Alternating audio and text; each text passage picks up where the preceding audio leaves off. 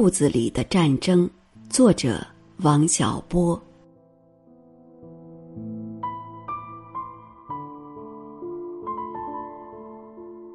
这事儿发生在二十多年前，当时还没听说有乙肝，更没有听说丙肝、丁肝和戊肝，只有一种传染性肝炎。据说这一种肝炎，中国原来也没有。还是三年困难时吃伊拉克蜜枣吃出来的，叫做蜜枣，其实是椰枣。我虽没吃椰枣，也得了这种病。大夫问我该怎么办，我说：“你给我点维生素吧。”我的病就是这么治的。说句实在话，住院对我的病情毫无帮助，但我自己觉得。还是住在医院里好些，住在队里会传染别人。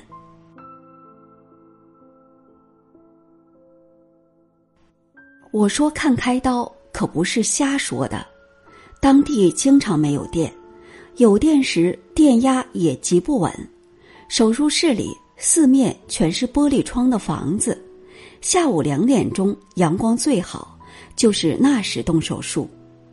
全院的病人。都在外面看着，互相打赌，说几个小时找到阑尾。做手术的都说，人的盲肠太难找。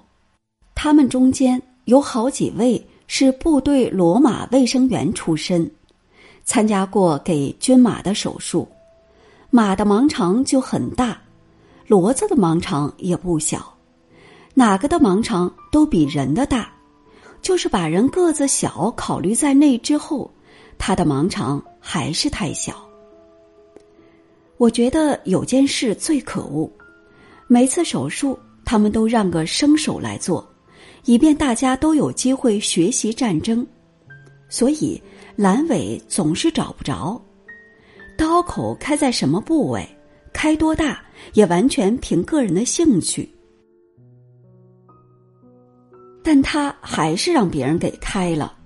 主要是因为别人要在战争里学习战争，怎么能不答应呢？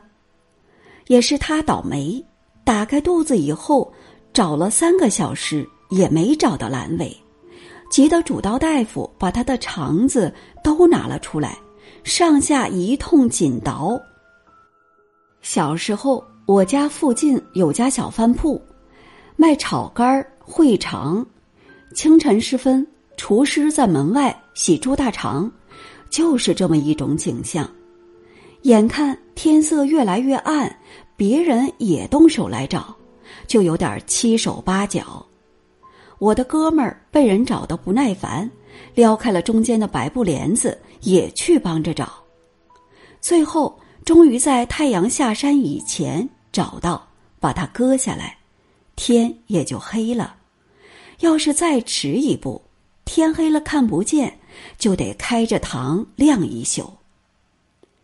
如此看来，我们的理性每隔三十年就有一次质的飞跃。但我怀疑，这么理解是不对的。理性可以这样飞跃，等于说当初的人根本没有理性。就说三十年前的事儿吧。那位主刀的大叔用漆黑的大手捏着活人的肠子上下倒腾时，虽然他说自己在学习战争，但我就不信他不知道自己是在胡闹。由此就得到一个结论：一切人间的荒唐事，整个社会的环境虽是一个原因，但不主要。主要的是，那个闹事的人是在借酒撒疯。这就是说，他明知道自己在胡闹，但还要闹下去，主要是因为胡闹很开心。我们还可以得到进一步的推论：不管社会怎样，个人要为自己的行为负责。但作为杂文的作者，把推论都写了出来，未免有直路之嫌，所以。到此打住。我一回来病就好了，我的哥们儿却进了医院，又开了一次刀。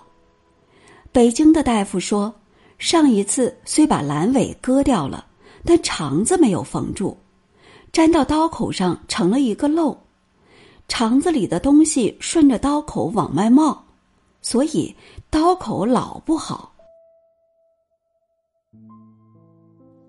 大夫还说，冒到外面还是万分幸运，冒到肚子里面人就完蛋了。